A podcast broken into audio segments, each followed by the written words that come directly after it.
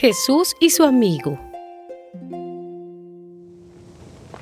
Este es el testimonio de Juan cuando las autoridades judías enviaron desde Jerusalén sacerdotes y levitas a preguntarle a Juan quién era él.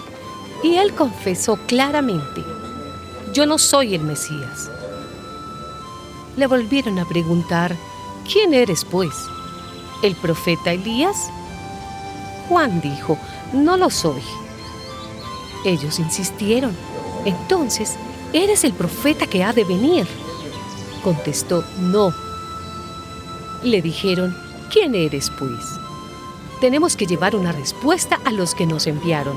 ¿Qué nos puedes decir de ti mismo? Juan les contestó, yo soy una voz que grita en el desierto. Abran un camino derecho para el Señor, tal como dijo el profeta Isaías. Los que fueron enviados por los fariseos a hablar con Juan le preguntaron, pues si no eres el Mesías, ni Elías, ni el profeta, ¿por qué bautizas? Juan les contestó, yo bautizo con agua, pero entre ustedes hay uno que no conocen y que viene después de mí. Yo ni siquiera merezco desatarle la correa de sus sandalias. Al día siguiente, Juan vio a Jesús que se acercaba a él y le dijo, Miren, ese es el Cordero de Dios que quita el pecado del mundo.